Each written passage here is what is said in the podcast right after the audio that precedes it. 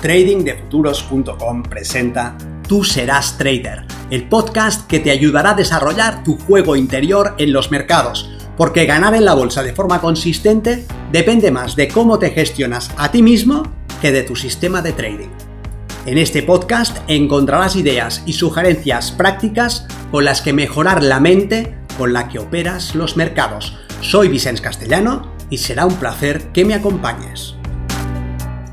Si quieres más información sobre nuestros programas de entrenamiento para traders, visita tradingdefuturos.com.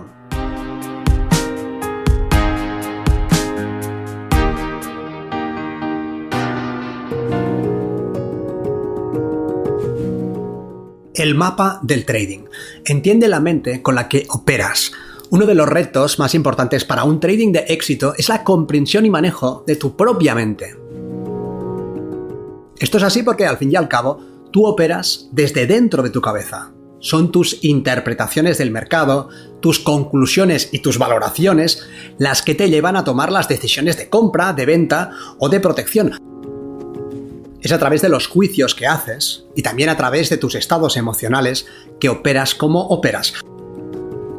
No obstante, siendo que nuestra propia mente es una pieza fundamental, son muy pocas las personas que han dedicado el tiempo suficiente al desarrollo de una versión operativa y funcional de su manejo. Uno puede sentir que su forma de hacer las cosas es la normal, que él piensa como piensa, que decide como decide, pero es así, hay una forma de pensar universal o tú tienes la tuya, yo la mía y otros la suya. Y lo más importante, un operador profesional debe desarrollar su mente de determinada manera ¿Es eso posible? ¿Podemos cambiar la forma como pensamos y cómo manejamos nuestras cabezas? Soy Vicente Castellano, responsable del programa de formación y entrenamiento milenio de Trading de Futuros. Y en este vídeo quiero presentarte un modelo muy sencillo para comprender el funcionamiento de tu sistema operativo mental. Vamos a partir de un modelo cognitivo, no porque sea el mejor, el más válido o el más completo, sino porque es suficientemente sencillo como para que nos aporte valor como traders en la comprensión de nuestras mentes y por lo tanto nos dé un punto de partida sobre el que mejorar. Intentaré explicarlo de forma sencilla. Desde que somos pequeños, aprendemos a dar sentido a la información que percibimos del medio la agrupamos en pautas, en modelos y en esquemas que nos permiten sobrevivir. Estos modelos son mapas con los que nos orientamos y tomamos decisiones, pero, y aquí radica el punto clave, no son la realidad, son representaciones. Una cosa es el territorio y otra el mapa que representa ese territorio, ¿verdad? En nuestras cabezas hemos ido almacenando información con la que elaboramos mapas mentales. Nuestras experiencias enriquecen esos mapas y les aportan más matices y mejores distinciones. Y recurrimos a esos mapas para orientarnos en el mundo. En tu camino como trader has ido elaborando un mapa de lo que significa operar, de lo que es el mercado, de lo que forma tu sistema, tus entradas, tus lecturas, las decisiones que tomas cuando estás frente al mercado no son una respuesta a la realidad del mercado, sino más bien a la representación que haces del mercado. Tus mapas mentales no son la realidad, sino una representación que utilizas por su valor informativo. Y de la misma forma que un mapa de carretera que contenga errores reduce su utilidad y nos puede acarrear fatales consecuencias, un mapa mental cuyas partes estén desajustadas, a que le falten trozos o que contenga fallos, tampoco nos permitirá llegar donde queremos. Imagina que vas conduciendo por un puerto de montaña que está mal señalizado tomas un desvío que en tu mapa está señalado como transitable, pero que en realidad se trata de una senda de pastores. Te quedarás probablemente encallado sin poder avanzar.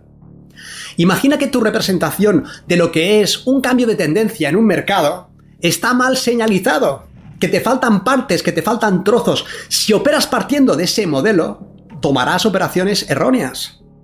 El modelo cognitivo hace una analogía entre el funcionamiento de un ordenador y el funcionamiento de nuestras cabezas. Hay unos inputs de información que son procesados y con los que realizamos ciertas operaciones. Tus sentidos, tus ojos, tus oídos, tu olfato, captan información que llega a determinadas partes de tu cerebro, que es interpretada y que te permite sacar conclusiones. Pero no ves toda la información que está ahí afuera. Nuestros ojos solamente nos permiten captar cierta banda del espectro electromagnético. No podemos ver ni los ultravioletas ni los infrarrojos. Están ahí, en la realidad, pero no los podemos percibir directamente. Vemos una flor como blanca, pero puede ser que una abeja la vea con tonos completamente distintos. Cometemos un error si pensamos que lo que vemos es la realidad. Lo que vemos es la parte de la realidad que nos es dada percibir. Pero además, percibimos a través de nuestro lenguaje y de las distinciones que somos capaces de hacer. Es decir, nuestra experiencia influye en lo que somos capaces de percibir. Tú estás en una montaña nevada y ves nieve. Tal vez seas capaz de diferenciar entre la nieve en polvo y una capa de hielo. Pero un inuit, un esquimal, es capaz de ver decenas de tipos de nieve diferentes. Miráis lo mismo, pero veis cosas distintas. ¿Por qué? Su experiencia está ordenada en distinciones que tú no tienes y por lo tanto que tú no puedes hacer. Para ti hay solamente nieve. Lo mismo pasa con un trader profesional que mira el mismo gráfico que tú y ve cosas que tú no ves. Están ahí ante tus ojos, pero no puedes darles sentido. Y por lo tanto, para ti no existen en la misma forma que existen para el trader profesional donde tú ves un conjunto de velas que están en un cierto movimiento lateral, por ejemplo, él ve un módulo de compra institucional que está listo para despegar. Miráis lo mismo, pero veis cosas distintas. ¿Te das cuenta de la importancia que tienen los mapas con los que operas el mercado? Si contienen errores, tus decisiones contendrán errores. ¿Lo ves? A lo largo de tu carrera como operador, has ido elaborando el mapa del trading. Es a través de ese mapa que tomas tus decisiones de entrar largo o corto, en un punto o en otro, protegiendo de una manera o de otra, tomando beneficios en un momento o en un momento distinto, en una zona o en una zona diferente. Pero lo que ves no es la realidad, sino una representación.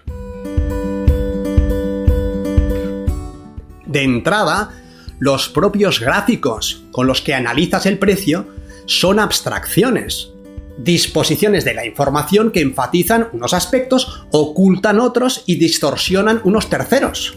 ¿Lo ves?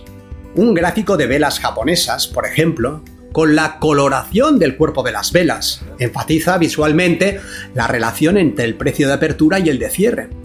Y se basa en el tiempo. Un gráfico de rango enfatiza el desplazamiento del precio y no el tiempo. Un gráfico tipo footprint te da información sobre la agresividad en la subasta de precios. Todos estos gráficos son formas de representar un conjunto de transacciones reales en las que podemos enfatizar ciertos aspectos y que necesariamente dan menos peso o ninguno a otros aspectos. Por lo tanto, debería ser evidente que si partimos ya de un tipo de representación gráfica, no estamos viendo la realidad. Pero es que encima nosotros percibimos a través de nuestras propias distinciones. Esto es, damos sentido a lo que vemos, que ya hemos dicho que es una representación, a través de lo que hemos aprendido.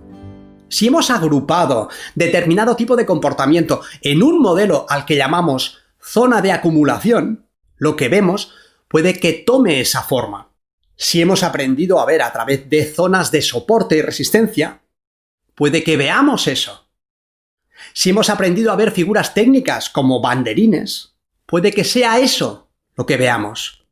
Lo primero que debes realizar es el hecho de que tu representación del mercado es una abstracción que enfatiza ciertos aspectos informativos y que minusvalora otros. Lo segundo es que impones tus propios modelos a lo que ves. Eres tú, con el desarrollo técnico que tienes y con la capacidad de realizar o no determinadas distinciones, el que ve una maniobra de manipulación institucional o el precio lateralizando en rango. Y luego es importante que te des cuenta de que eso no es todo. En un tercer nivel, tus estados emocionales enfatizarán ciertos aspectos informativos y dejarán en la sombra otros. Si estás despistado, puede que no te des cuenta de que el precio acaba de cerrar por debajo del precio de apertura de la sesión.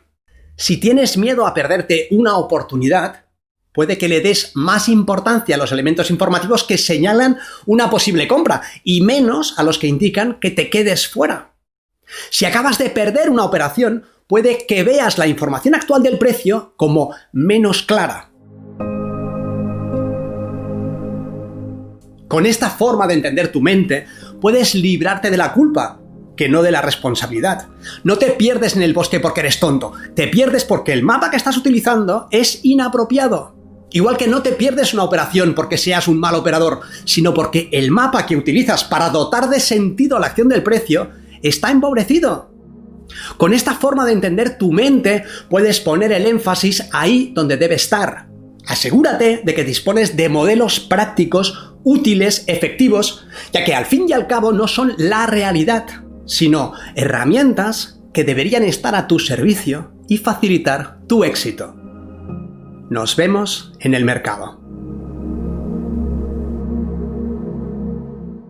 Si quieres mejorar tus resultados como operador, considera seriamente aprender el sistema Milenio y entrenarte con nosotros en tradingdefuturos.com.